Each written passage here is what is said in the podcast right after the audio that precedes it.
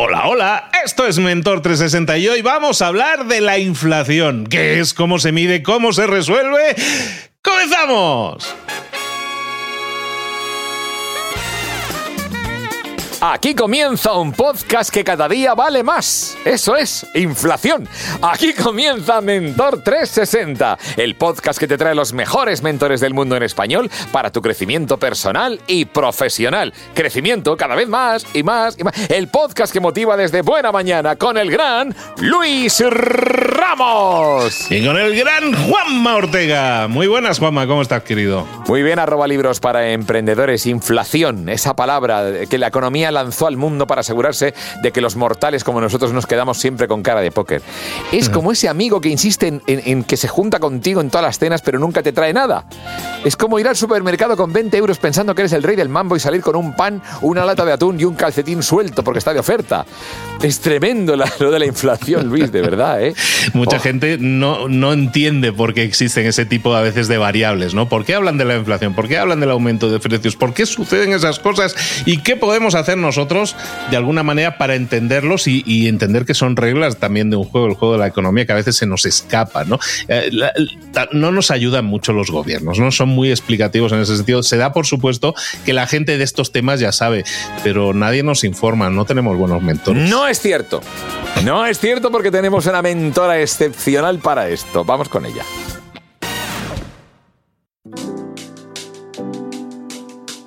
La última vez que hablamos con Ana Comellas, realmente la, nos quedaron claras cosas que, que, que- que como que de perogrullo, pero que realmente ella cuando te las cuenta y te las cuenta así, te hacen reflexionar, te hacen darte cuenta de lo que estamos hablando en verdad. Y todo lo relacionado con el dinero, hay muy pocos privilegiados que lo entienden de verdad. Ana Comellas, bienvenida a Mentor 360, ¿cómo estás? Hola Juanma, ¿qué tal? Muchísimas gracias, encantada de estar otra vez Feliz, aquí. feliz, Feliz. Luis y yo, Luis y yo estamos felices de tener tu encanto personal, tu, tu, tu, tu sonrisa y tu forma de contar las cosas relacionadas con algo tan duro, porque es duro como el dinero. O sea, a mí me hablas por inflación, a mí ya me suena casi a insulto. Ana, Bueno, fíjate, hoy en día estamos todo el día escuchando en la prensa, en los medios, en el tal, hablar de la inflación, porque aquí en Europa era algo que no veíamos desde hacía muchísimo tiempo y de repente es una de nuestras principales preocupaciones. Claro, sí, además de verdad. Pero eh, ya hablo también de- de- del sonido de algunas palabras. Inflación.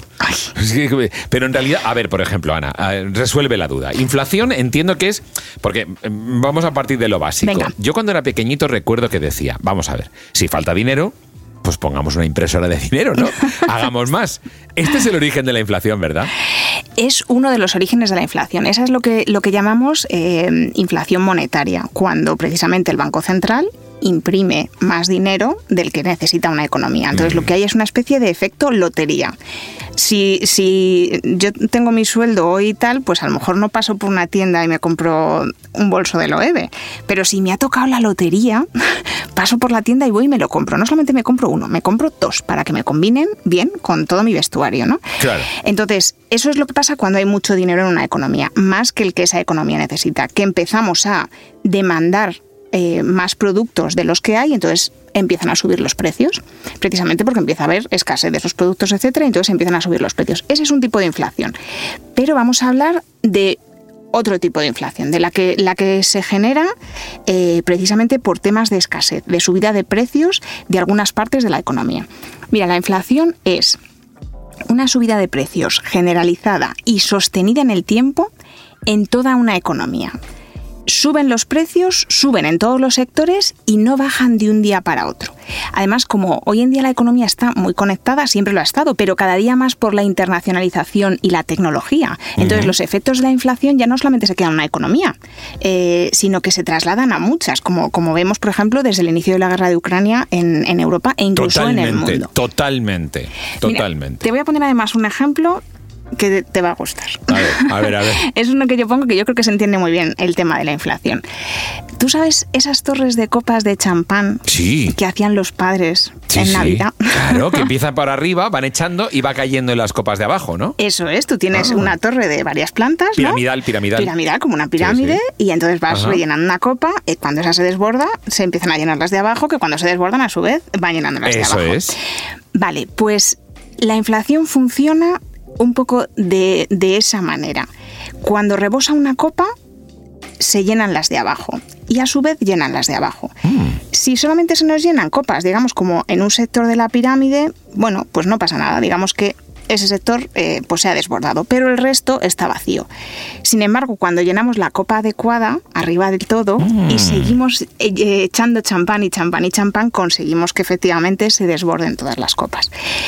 Vamos a pensar, por ejemplo, Juanma, en, yo qué sé, en lápices y pido perdón anticipadamente a los productores de lápices por, por mi desconocimiento. que nos están escuchando por miles, que van a inundarnos con demandas. Eso es, de verdad que sí lo van a hacer.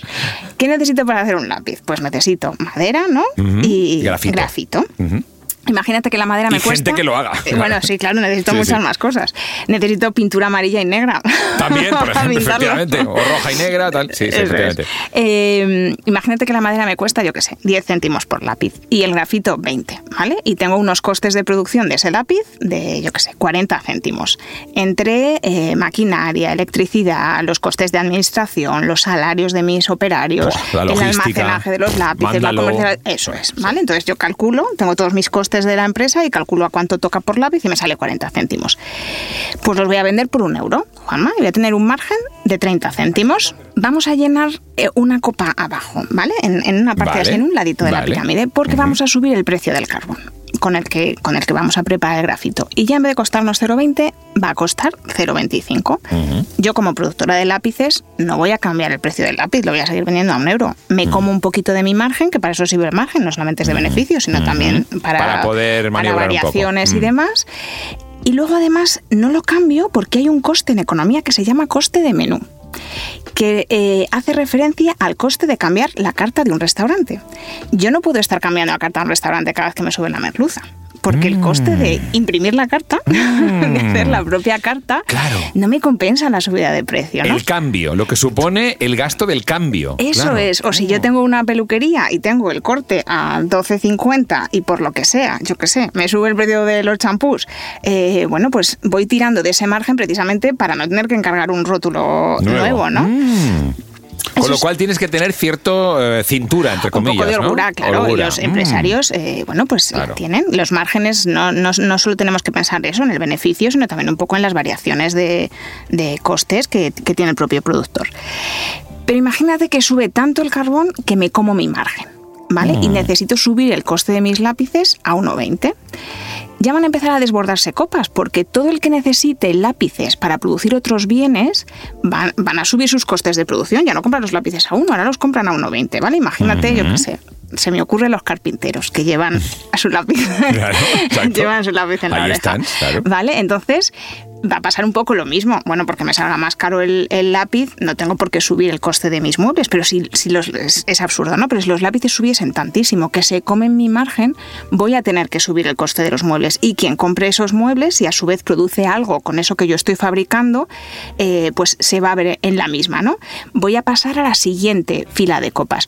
Pero mm. esto no es inflación, porque no es generalizada y sostenida. Mm, por eso lo has dicho al principio, para claro, esto es, o sea, hay veces que suben los precios de las cosas, han subido los precios de los coches o de, o de, un producto concreto o de tal. Eso no es inflación.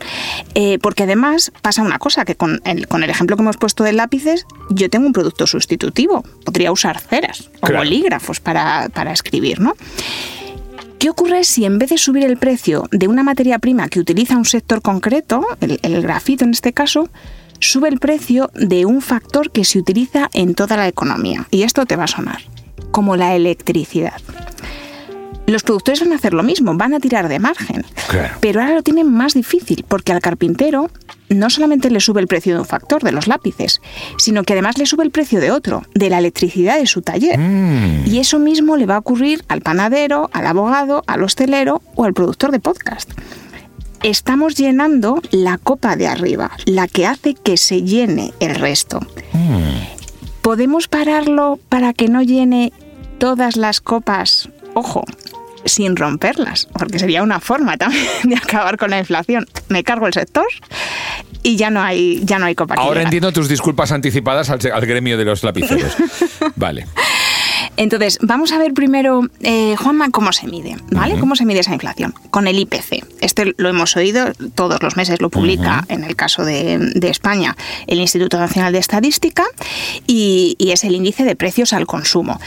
Esta vez no estamos hablando de, precios entre productores, sino de, yo cuando compro un lápiz en la papelería para mí. Tú como padre que has dicho que compras esos lápices. No, al final me he pasado porque efectivamente eh, dos euritos te puede costar un lápiz perfectamente. ¿eh? Bueno, pero eso ya tiene que ser muy bueno. Bueno, bueno, eh, yo, mi, hijo siempre quiero que lleve lo mejor y por un euro no va a pasar nada, ¿sabes? Lo típico.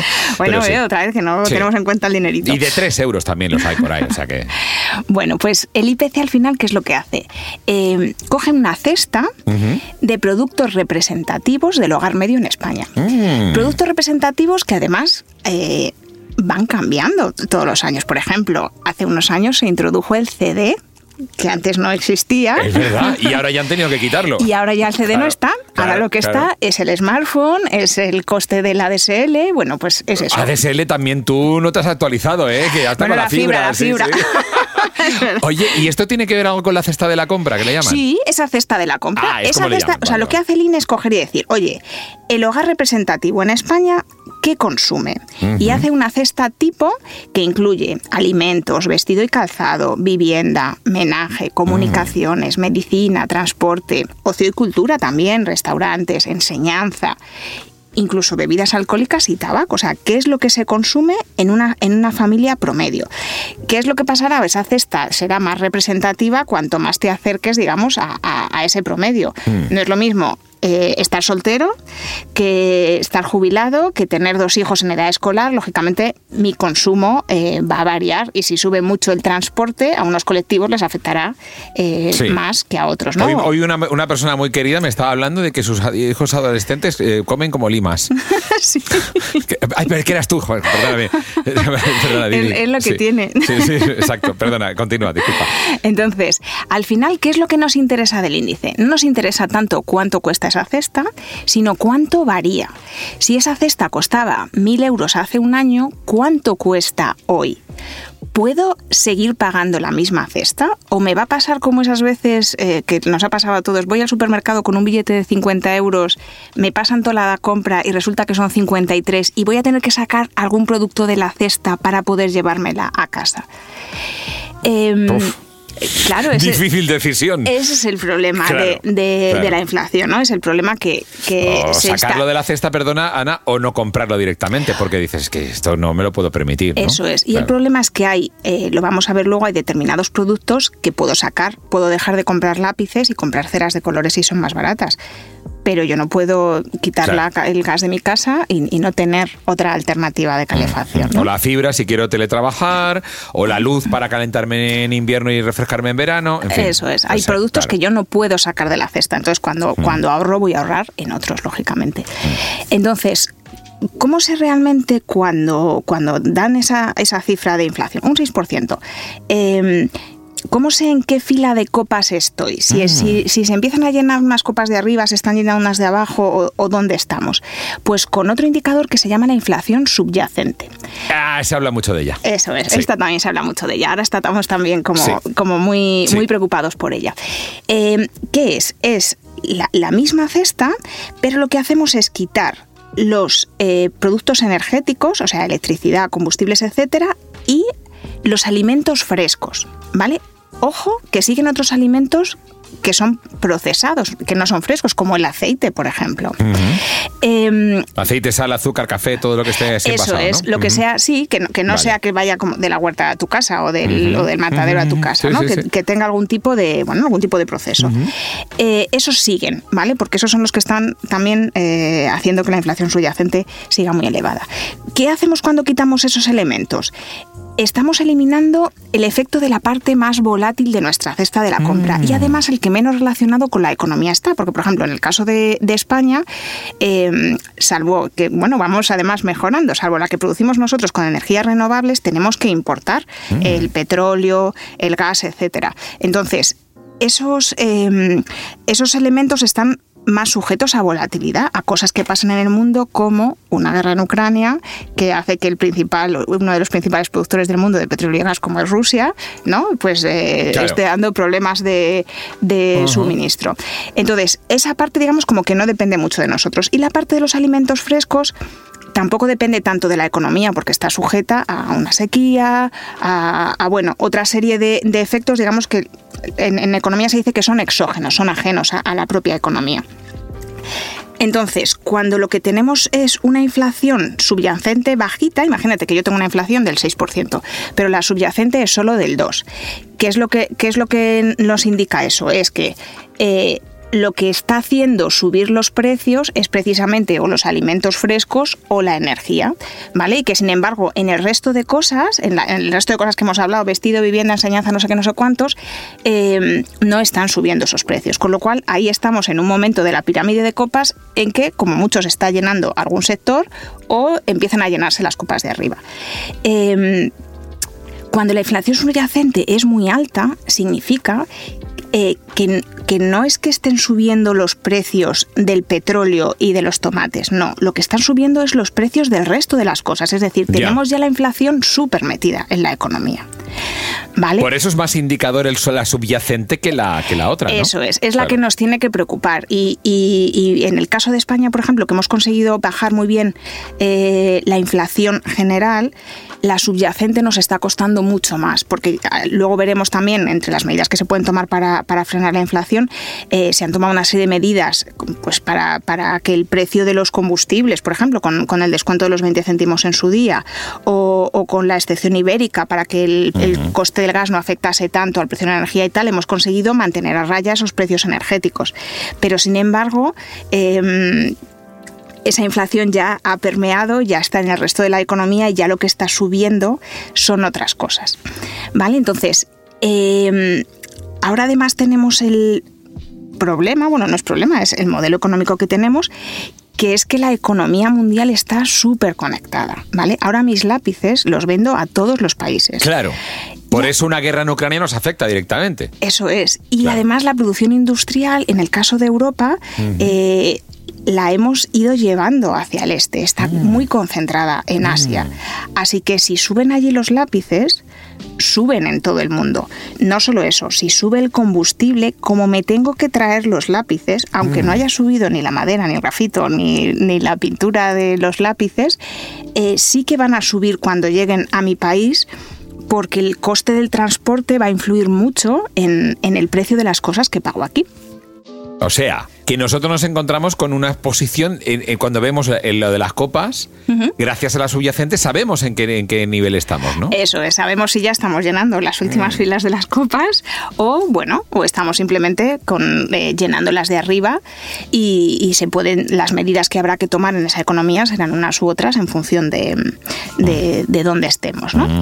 Eh, ¿Cuáles son los efectos de la inflación? son los que no gustan. De hecho, además, el, el mandato, el objetivo del Banco Central Europeo es mantener los precios a raya, es que la inflación esté a medio plazo en torno al 2%. ¿Por qué? Porque también nos interesa que suban un poco los precios. Que suban los precios es indicativo de que hay vidilla en la economía, que hay gente que está interesada en comprar cosas, que, hay, que se van produciendo cosas, que salen productos nuevos, que esa actividad económica lleva un poquito de inflación por debajo y esa es la que queremos tener, esa que está en torno al 2%.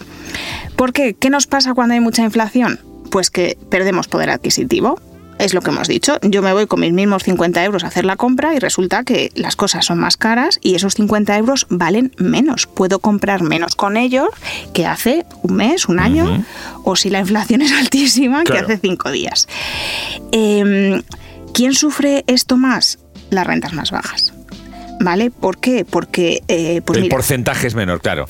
Es por una cuestión porcentual, ¿no? Es una cuestión porcentual. Si yo tengo mucho dinero, al final una familia, eh, bueno, hay calidades de comida, ¿no? Puedes comer mejor o peor, pero no comes infinitamente más porque tengas más dinero. Sin embargo, en un coche sí me puedo gastar infinitamente más porque tenga más dinero. Al final, su proporción de la parte de, compra, de, alimentación, etcétera, es mucho más baja en las rentas altas que en las rentas bajas. Claro, es la diferencia. Dice, vea, yo pago la diferencia. Esto que dicen los, la gente muy rica, asquerosamente rica, dice, yo pago aquí para que una diferencia.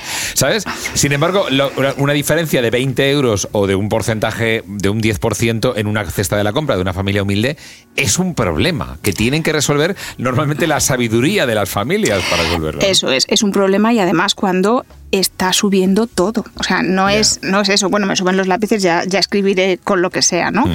Es, eh, no, es que me está subiendo la luz, la luz la tengo que pagar sí o sí, y ya con lo que me quede comeré. Por eso en los bancos de alimentos eh, muchas veces se ve a familias en las que las dos personas tienen trabajo. Pero lo único que han podido dejar de pagar es la comida, porque no pueden dejar, pues eso, de pagar un alquiler, una hipoteca, eh, los suministros de su casa, el colegio de sus hijos, etcétera, y, con lo único que les queda para poder jugar es, esa comida, ¿no? Em, otro, otro efecto que va a tener, pues que voy a sacar los ahorros. No me interesa tener ahorros. Primero, o sea, a lo mejor los saco porque los necesito precisamente porque no llego a fin de mes. Pero también porque, ¿para qué voy a tener dinero debajo del colchón? Si los mil euritos que tengo ahí escondidos debajo del colchón, eh, hoy me voy de viaje a París mm, un fin de semana de lujo y dentro de un año no me llega para irme a Cuenca. Con todo el cariño para nuestros oyentes de Cuenca, que ya están allí. A ellos sí les sale barato porque ellos ya están allí. Bueno, les sale todo lo caro que esté en Cuenca la gasolina, las cebollas y... Cuenca que hermosa eres, o sea, sin desmerecer, claro, claro. Entonces, eh, bueno, una buena noticia en este sentido es que la deuda también vale menos. Casas colgantes, perdona. Un poco por amenizar.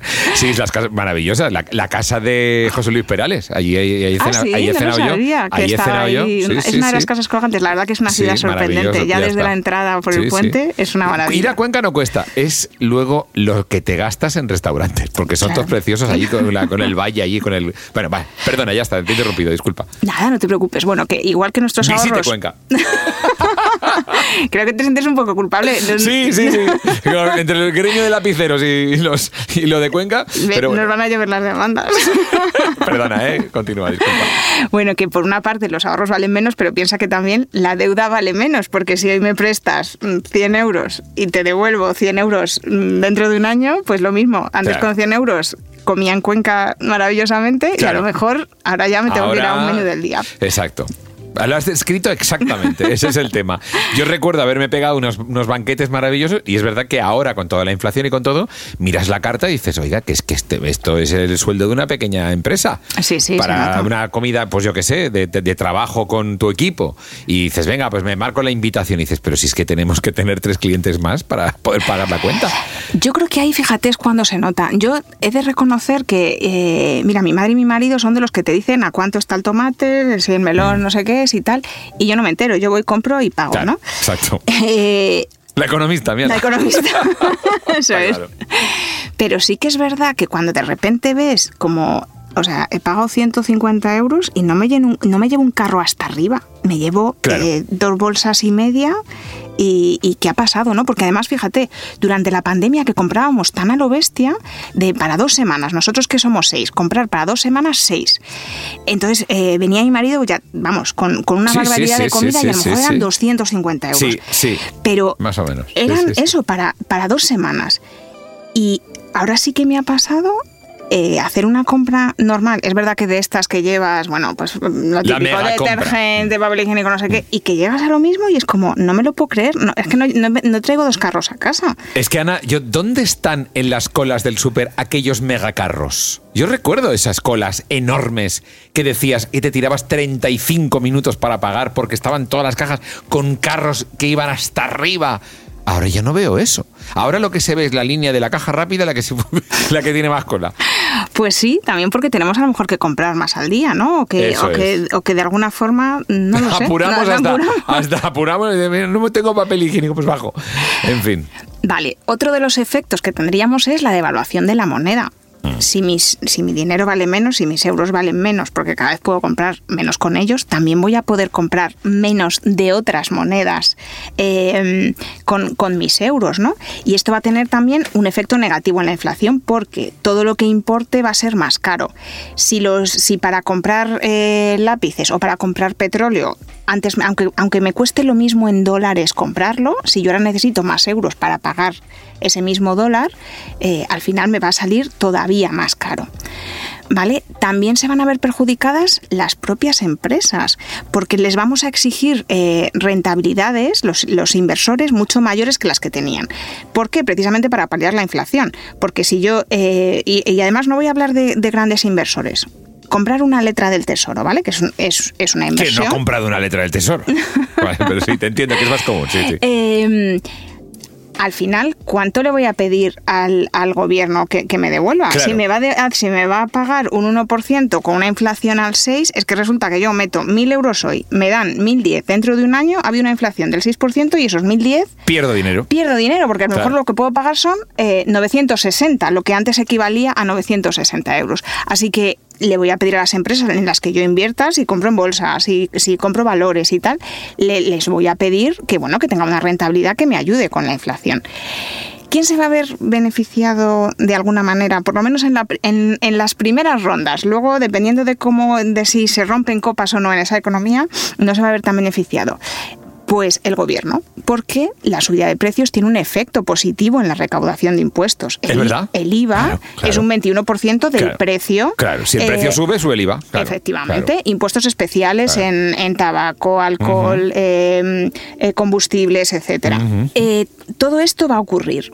¿Cuándo se va a ver agravado? Cuando todas estas subidas de precio que estamos viendo lleven a una subida de los salarios. ¿Por qué? Porque llega un momento que las familias no pueden sostener. Ellas también tienen un margen, tienen un margen con sus ahorros, tienen un margen con, con eso que estábamos hablando de, bueno, pues eh, en vez de toma- comprar tomates RAF, los voy a comprar de rama. O sea, las familias podemos ir ajustando, pero llega un momento también que se nos, a- nos acaban los márgenes. Entonces, vamos a necesitar que nos suban el sueldo para poder mantener nuestro nivel adquisitivo. Mm, Claro, claro. ¿Qué efecto va a tener eso en las empresas? Porque eh, se intenta siempre, aunque parezca que va en contra del, del trabajador, que los salarios no suban mucho. Para que sea sostenible, para que la empresa siga teniendo margen, ¿no? Exactamente, porque si Claro. no al final a la empresa le suben todos los costes de producción, incluidos los laborales. Y entonces, dependiendo también de la naturaleza de la empresa, de la gente que tenga contratada, etcétera, pues eh, le va a afectar más o menos y se va a ver obligada de nuevo a subir precios. Entonces, otra vuelta. Eh, y otra vez los salarios se nos quedan cortos. Con Y lo si cual, sube el precio, te lo compran menos y, y toda la cadena eh, Eso va es. todo Entonces, conectado. eso es lo que se Claro. Mm. llama una espiral inflacionista, que es lo que se quiere evitar a toda costa. Eh, ¿Cómo salimos de la inflación? Pues eh, malamente. De la inflación solo se Bien, sale gracias, Ana, muy amable, gracias. Es que, es verdad, no puedo decirlo de otra manera. No, no, es así. Se sale con dolor y normalmente no se sale tan rápido como se entra, ¿vale? Porque cuesta mucho que los precios bajen una vez ha empezado esa, esa senda de subidas. Em, lo que conocemos, lo que estamos viendo en la prensa es cómo suben los tipos de interés. ¿Por qué? Porque con la subida de tipos de interés lo que hace el Banco Central es intentar quitar dinero de la economía. ¿Vale? ¿Por qué? Porque no me va a interesar gastarlo, me va a interesar eh, meterlo en, un depósito eh, que me dé una rentabilidad. Entonces, eh, como ya no va a haber tanto dinero en la economía, no voy a tener tanto dinero ni las familias ni las empresas, etcétera, va a bajar la demanda, voy a consumir menos. Es el efecto contrario a que me toque la lotería. Si en vez de, si en vez de tocarme la lotería me bajan el sueldo, que al final es lo que está pasando con la inflación, voy a consumir menos. Entonces, eh, esa economía va a parar de crecer. ¿Cuál es la clave? Efectivamente, conseguir esa contracción de la economía que deje de crecer, pero sin romper las copas. No me quiero cargar la economía. Si aprieto mucho con la subida de tipos o los subo muy rápido, lo que voy a hacer es que las empresas tengan que cerrar. Y si tienen que cerrar, el problema es que el empleo cae. se desmorona todas las copas, se desmorona toda la torre. Eso Claro, es. Entonces, claro. cuando, cuando no soy capaz de construir riqueza, aunque sea de mala manera y con costes muy altos y demás, y, y no hay empleo, pues sufren familias y, y Claro, empresas, ¿vale? En cualquiera de los casos, porque ahora también con la subida de los tipos de interés, pues en, en España ha afectado mucho, porque la hipoteca, eh, bueno, pues han pasado hipotecas de 500 euros Sí. a 800. Sí, sí, sí, eso es lo que más. Sí. Y entonces al final, pues bueno, no todas las familias tienen 300 euros de sobra eh, todos los claro. Meses para pagar esa hipoteca. Y tampoco puedes vender la casa tan fácilmente, porque la gente, al tener menos dinero, no hay un mercado inmobiliario muy activo, que es lo que está pasando. Eso es. Claro. Bueno, ahí siempre hay sectores. ¿eh? Dicen que el, el del. Dependiendo de qué casa tengas. Que dicen bueno, que bueno. el sector del lujo Ah, bueno, nunca sí, se ve claro, afectado por, eso, por eh, nada de esto. Eso ya sabemos que esto es así siempre. Entonces, bueno, pues al final también con, con esta contracción, con esta subida de tipos de interés, pues estamos sufriendo eh, tanto las familias como las empresas. Yo creo que la clave es que se mantenga el empleo. O sea, te- mientras. me- te- me- Ana, ¿te puedo votar? Porque es verdad Bueno, no, que es, no es tan fácil, ¿eh? Y además es lo que digo, es todo muy lento. O sea, los precios han subido muy rápido. O sea, los de la electricidad, por ejemplo, o hemos pasado en menos de un año a pagar cinco veces más eh, el megavatio hora de electricidad pero en un año no somos capaces de bajar los precios cinco veces en una economía, porque todas estas medidas son como lentas, eh, en todas. Con lo cual no va a quedar Las que nos ocurran, ¿vale? Con lo cual, pues nada, tenemos que andar ahí aguantando eh, como buenamente podamos. Pues nada. Entonces, em, el Banco Central lo que está haciendo es tomar estas medidas y los gobiernos lo que tienen que hacer es adoptar medidas fiscales. Los bancos centrales llevan las, eh, la política monetaria, ¿vale? La, creación del dinero, creación o destrucción en este caso con la subida de los tipos de interés para eh, controlar los precios y el crecimiento en la economía. Eh, los gobiernos tienen que adoptar medidas fiscales que protejan a determinados colectivos más vulnerables, ¿vale? por ejemplo, pues bueno, en, a, nivel, a nivel global lo que se ha hecho es intentar frenar la subida de los precios de la, de la electricidad y los combustibles, pues lo que hablábamos, ¿no? Con la bonificación en su momento de los combustibles, poniendo un tope al precio del gas, etcétera. Y, o proteger a determinados colectivos, pues a ellos apoyándoles de manera especial con los cheques familia, por ejemplo, ¿no? O, determinados descuentos en, algunas cosas. Lo tienen que hacer de forma, que lo vimos mucho en los medios, muy quirúrgica, ¿vale? Muy eh, justamente a las personas que tiene que ir dirigida. ¿Por qué? Porque si lo hacen para toda la economía, se están cargando el efecto del Banco Central. El Banco Central está intentando quitar dinero de la economía. Si tú como gobierno das dinero a todo el mundo, eso es, al final no consigues nada. Entonces tienes que mantener ese equilibrio entre las políticas monetarias y fiscales para quitar dinero sin cargarte a, la torre de copas. Eso es, la torre de copas, efectivamente. Pues lo ha explicado de una manera que no nos lo explican en campaña electoral la gente, te lo digo así de claro. Yo ya de verdad voy a votar al, que me aclare cómo salimos de esta, porque al fin de cuentas es de lo que se habla, de lo que se debería hablar. Se habla de muchas cosas, pero ese es el gran tema. ¿Cómo salimos de esta inflación? Jo, de verdad, Ana, da gusto hablar contigo, nos despejas el camino, yo quiero votarte, pero si no puedo votarte, al menos ¿dónde te puedo escuchar? A ver.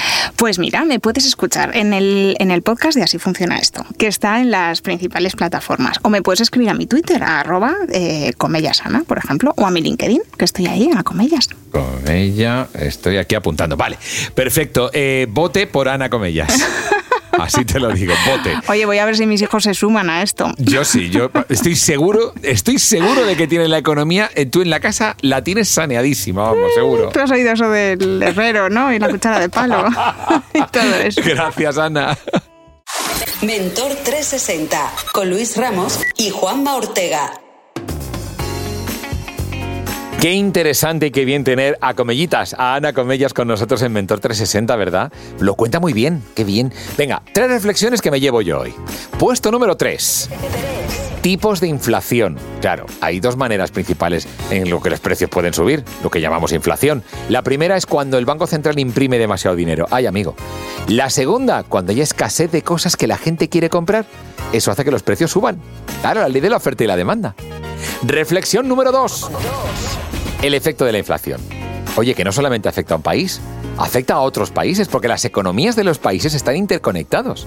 Además, cuando los precios suben, la gente no puede comprar tantas cosas con el mismo dinero que teníamos antes, que antes con 20 euros éramos los reyes del supermercado. Y ahora no nos da para nada. Eso lo hemos visto. Y en el puesto número uno cómo controlar la inflación. Esto no nos toca a nosotros, pero es importante. Es decir, no somos nosotros quienes tenemos que hacerlo, pero claro, para detener la inflación es importante que los bancos centrales suban las tasas de interés y eso significa que la gente y las empresas gastan menos dinero. Hay que tener cuidado con eso, porque si la, vamos, si se hace muy deprisa, las empresas pueden cerrar y la gente pierde sus trabajos. Por lo tanto, es importante hacerlo poquito a poquito y con cuidado, a ver si es verdad que lo hace el sistema financiero. Ay Dios. A ver qué tal.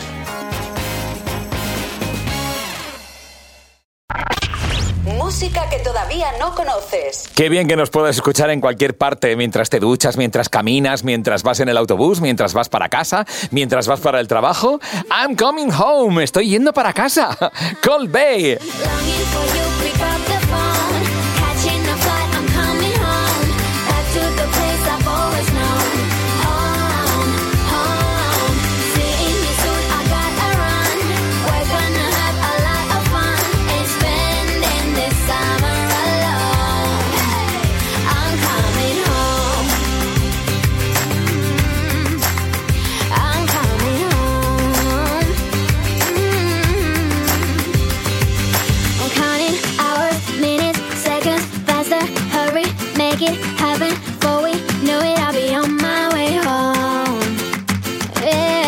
Chillin'.